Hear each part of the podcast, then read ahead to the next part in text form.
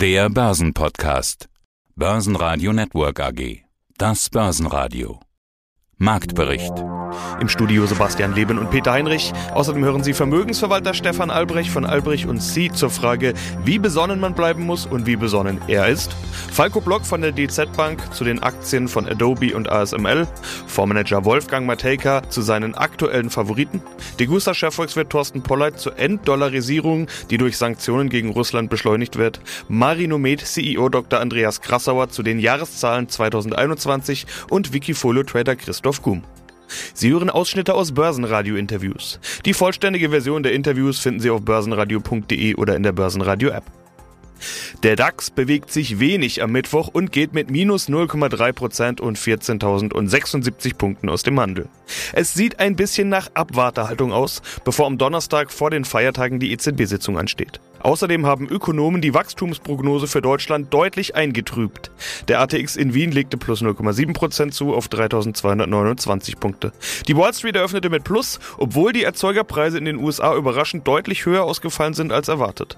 Dort kommt Bewegung in die Q1-Berichtssaison. Großbank JP Morgan machte den Anfang, dort war der Gewinn in Q1 um 42% eingebrochen. Die Aktie verliert. Gut kamen dagegen die Zahlen von Delta Airlines an, die zwar deutliche Verluste aufzeigen, aber angeblich im März schon wieder profitabel waren. Das belebt die gesamte Branche. Stärkste Gewinner im DAX waren Brenntag mit plus 2,4%, Merck mit plus 1,7% und die Deutsche Telekom mit plus 1,4%. Verlierer im DAX waren Adidas und Vonovia mit jeweils minus 2,3% und Schlusslicht Hannover Rück mit minus 2,7%. Mein Name ist Stefan Albrecht.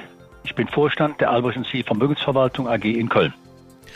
Besonnen bleiben, das war Ihr Rat im letzten Interview am 22.02.2022. Manch einer hat sich das Datum vielleicht gemerkt. Da ging es nämlich mehr oder weniger los. Der Konflikt in der Ukraine war aber noch nicht eskaliert. Danach kam dann der russische Überfall auf die Ukraine, Krieg in Europa. Äh, Sie hatten vorher, also eben an diesem 22.02. gesagt, es ist nicht so, dass, wir, dass das uns gar nicht interessieren würde. Das wäre vermessen. Aber wir dürfen uns nicht verrückt machen lassen. Ja, was dort dann tatsächlich jetzt passiert ist, in den letzten Wochen, das haben wir alle nicht absehen können. Manch einer hat es vielleicht befürchtet. Jetzt im Nachgang sagen viele, ja, habe ich ja immer gesagt, aber also ich persönlich muss zugeben, ich war davon überrumpelt und überrascht. In der Form hatte ich es nicht erwartet. Der Kapitalmarkt offenbar ja auch nicht. Da gab es eine Reaktion. Wie besonnen sind Sie denn geblieben? Wir sind relativ besonnen geblieben, weil wir ja auch nicht wissen, wie lange der Konflikt insgesamt dauern wird. Das Problem ist ja, dass wir zurzeit äh, oder die Herausforderung ist, dass wir ja nicht nur den Ukraine-Krieg haben, wir haben die Inflationsrate und viele andere Dinge, wie auch die Corona-Krise, auch wenn die keiner mehr hören mag, aber sie ist immer noch da und hat ja auch ihre entsprechenden Auswirkungen auf das ein oder andere Unternehmen oder den ein oder anderen Wirtschaftszweig. Also ich meine mit besonders, dass man nicht panikartig reagiert, aber man soll schon intensiv analysieren, was an den Märkten insgesamt los ist, wie lange glauben wir, wird das ein oder andere anhalten und welche Auswirkungen wird es mittel- bis langfristig auf die Märkte haben. Denn ich habe in anderen Krisen immer wieder festgestellt, dass Kunden wenn sie dann panikartig rausgegangen sind, den Wiedereinstieg verpasst haben und dann eigentlich am tiefen Punkt dann rausgegangen sind und dann den gesamten Aufschwung, der dann kam, wieder nicht mitgemacht und sind am falschen Zeitpunkt dann später wieder rein. Das ist immer die große Gefahr, wenn man irgendwas macht. Man kann generell sagen, ich reduziere, reduziere etwas das Risiko. Wenn wir ausgereizte Werte hatten, haben wir zum Teil Gewinne mitgenommen, aber überlegen dann auch, wo kann man im Moment noch weiterhin gut investieren. Ja, und wo Sie investieren, das hatten Sie ja damals auch schon ganz klar definiert. Ich hatte mir den Satz gemerkt, lieber Substanz als Fantasie. So kann man Risiko ja auch rausnehmen, wenn man spekulativere Dinge eben nicht mehr macht und dafür eher, ich will mal sagen, konservative Dinge. Ihre Devise bezogen auf Aktientitel war eben lieber Substanz als Fantasie. Gut gelaufen in der Zeit sind dann Waffen, Rüstung, Öl. Ist das Substanz oder ist das Fantasie? Also Waffen würde für uns sowieso generell nicht in Frage kommen. Die können von mir aus hinlaufen, wo sie wollen. Das ist eine persönliche Einstellung. Auch wenn man vielleicht äh, zugestehen muss, dass man die Ukraine mit entsprechenden Waffen unterstützen muss. Aber wenn ich darüber nachdenke, könnte ich innerlich wahnsinnig werden. Und dementsprechend habe ich für unser Haus, wir haben da intensiv darüber diskutiert, aber haben wir äh, für uns ganz klar beschlossen, wir wollen nicht an dem Krieg in der Form partizipieren, indem wir frühzeitig in Rüstungsaktien investiert hätten, würden es heute auch nicht tun.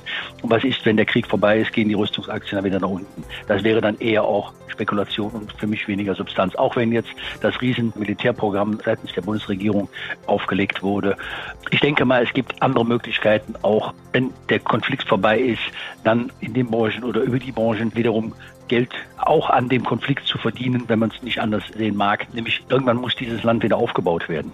Und da wird es dann Unternehmen geben, die auch dann wieder vorne in der ersten Reihe stehen, wenn es darum geht, Aufträge zu bekommen und entsprechende Wachstumsprognosen zu haben. Guten Tag, mein Name ist Falco Block. Ich bin Derivatestratege bei der DZ Bank in Frankfurt. So, ihr habt euch ja im Team über diese Qualitätsaktien unterhalten. Welche habt ihr denn zum Beispiel herausgesucht? Ja, wir haben mal drei Unternehmen, also wir haben eine ganze Reihe, ich habe mal drei Unternehmen hier mal ganz konkret rausgesucht, die man vielleicht auch nicht so direkt auf der Agenda hat. Das ist einmal Adobe Systems, eigentlich jedem bekannt über das Dokument eine Art PDF. Zeigt sich auch immer mal wieder, egal wo man ein PDF herstellt oder zusammenbaut, derjenige, dem man das schickt, der kann, egal auf welchem Betriebssystem, kann das lesen. Letztens habe ich eine PowerPoint-Präsentation erstellt, das ist dann, wir haben jetzt Office 365, dann habe ich entsprechend jemanden geschickt und der sagte dann, guck mal, das sieht bei mir komplett anders aus, obwohl der eigentlich auch Office und PowerPoint hatte. Da waren die Striche komplett verschoben, das sah aus wie Kraut und Rüben. Dann haben wir gesagt, dann machen wir ein PDF draus, zack, funktioniert. Das ist nur so ein Beispiel. Ähm, Adobe hat noch den großen Vorteil, die haben sich ganz frühzeitig dazu entschieden, nicht mehr Lizenzen zu verkaufen, sondern dieses Abo-Modell, Software as a Service nennt man das, umzustellen. Da waren die also Pionier in dem Bereich und sind natürlich ganz klarer Profiteur der hybriden Arbeitswelt ja, und überall greifen diese Unternehmen eben auf deren Dienstleistungen zurück. Also da hätten wir ganz klar das Thema Burggrabeneffekt. Die haben hohen Cashflow und auch die sonstigen Kennzahlen, die stimmen dort. Vielen Dank für die Vorstellung von Adobe. Was steht noch auf der Liste? Ja, ein Kandidat, der ist vielleicht nicht mehr ganz so unbekannt, ASML ist in letzter Zeit ein bisschen gehypt worden, dann wieder zurückgekommen. Das ist ein ja, Hersteller, der Maschinen baut, mit denen man Halbleiterrohlinge belichten kann mit sogenanntem extrem ultravioletten Licht. Also die Halbleiter, die werden da nicht mehr gedruckt, sondern die werden mit diesem Licht beleuchtet. Und das Besondere an diesen Unternehmen, das haben wir wieder das Thema Burggraben-Effekt, die sind Monopolist weltweit in der Herstellung von diesen Maschinen und die Maschinen sind sehr gefragt. Die haben eher das Luxusproblem, die können gar nicht so viel produzieren, wie aktuell nachgefragt wird. Also der Auftragsbestand ist sehr, sehr hoch und deswegen äh, inklusive einer sehr effizienten Betriebskapitalverwaltung hohen Cashflow. Das ist auch entsprechend ein Unternehmen, wo man sagen kann, das könnte man zu diesen Qualitätsaktien zählen.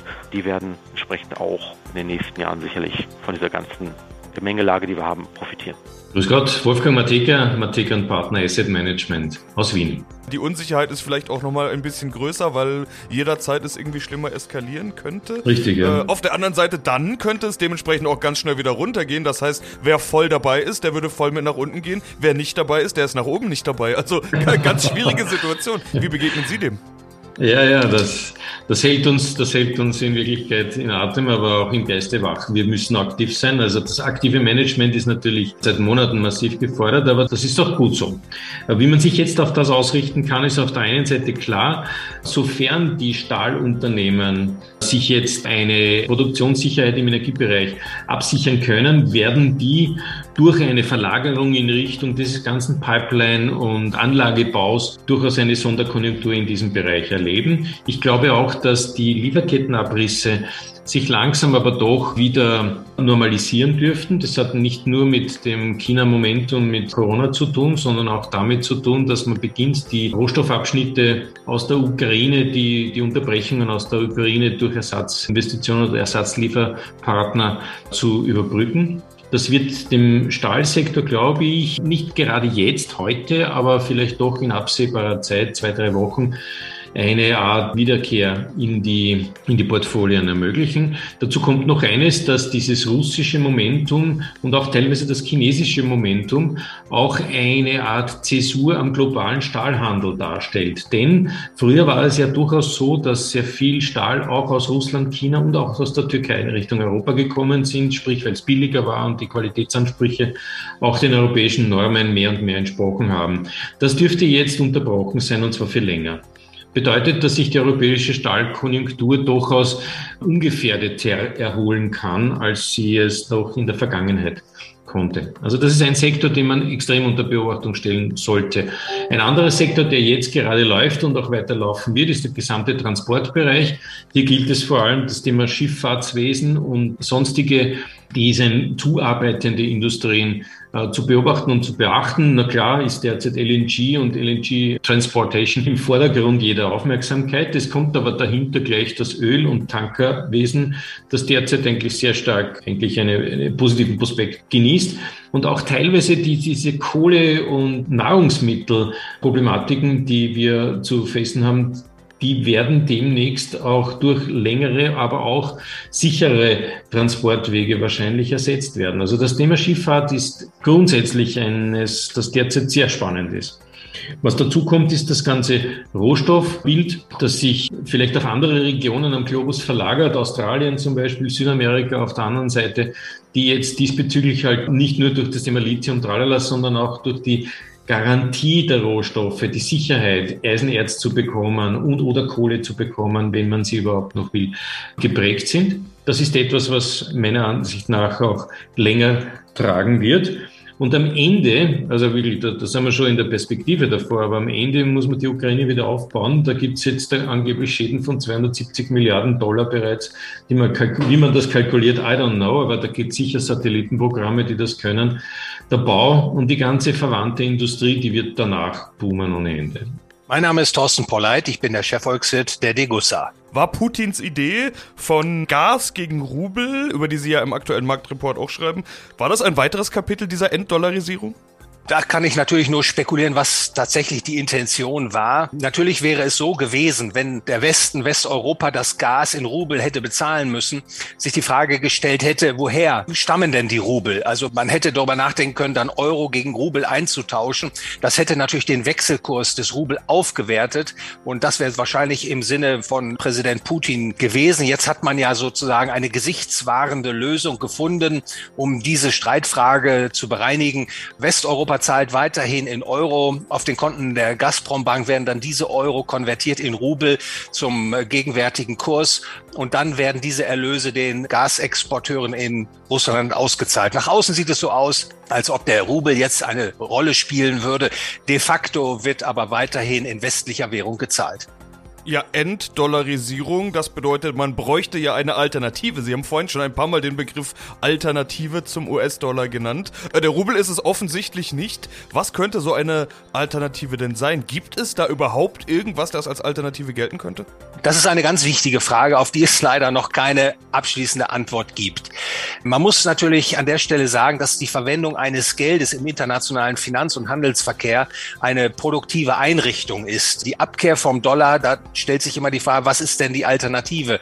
Ist die Alternative besser als der Status quo? Und hier muss man leider sagen, es gibt momentan keinen Kandidaten, der dem US-Dollar das Wasser reichen könnte. Allerdings gibt es möglicherweise eben doch ein Medium, was als internationale Verrechnungseinheit sozusagen neuerlich entdeckt wird. Und das ist natürlich das physische Gold. Wir sprachen über das System von Bretton Woods. Damals wurden die internationalen Zahlungstransaktionen abgewickelt in Gold und und das lässt sich natürlich auch wiederbeleben. Dazu braucht es vermutlich zum einen weiter schwelender geopolitische Konflikte, dass also Länder wie China oder Indien oder Russland erwägen, ihre Transaktionen in dieser Weise abzuwickeln, also unter der Verwendung von Gold. Es kann auch eine Krise sein, die diese Wiederverwendung des Goldes attraktiv macht. Aber in der Tendenz glaube ich tatsächlich, dass äh, die Entwicklungen das Gold aufwerten werden. In jedem Falle durch die Diversifikation der Währungsreserven vieler Länder wird das Gold, denke ich, eine bedeutsamere Rolle spielen. Und letztlich aber auch private Investoren werden erkennen, dass das internationale Zahlungs Zahlungs- und Kreditsystem in der derzeitigen Konstruktion eben verwundbar ist, störanfällig ist. Wir erleben das derzeit und insofern glaube ich auch von dieser Seite her wird es eine steigende Nachfrage nach Gold geben und das dürfte tendenziell den Preis des gelben Metalls weiter beflügeln.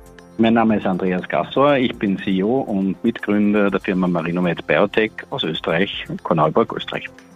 Und wir wollen über Ihre Zahlen sprechen, aber in den letzten Interviews mit Ihnen ging es natürlich auch immer um Corona generell. Die Überschrift über dem letzten Interview war, wir werden jedes Jahr im Winter eine Corona-Welle haben. Wer die Nachrichten verfolgt, der weiß, wir haben auch jetzt eine Corona-Welle, nämlich in China. Da sind wieder Lockdowns angesagt. Ich finde es ein bisschen schwierig, die Lage generell gerade einzuschätzen. Bei uns wird gefühlt alles aufgemacht, trotz hoher Inzidenzen. In China scheint die Lage Lage doch so groß zu sein, dass wieder Lockdowns angesagt sind. Wir sind jetzt natürlich beide keine Virologen der Form, dass wir jetzt hier uns über die globale Lage der Corona-Pandemie unterhalten könnten. Äh, dennoch frage ich Sie mal nach Ihrer Einschätzung, weil für Sie ist die Lage der Pandemie in gewisser Weise ja auch geschäftsrelevant. Wie schätzen Sie das gerade ein? Meine Einschätzung ist die, also ich bin ja von meiner Grundausbildung her Biologe und habe sogar meine Dissertation in diesem Bereich gemacht, sogar mit Vektorimpfstoffen.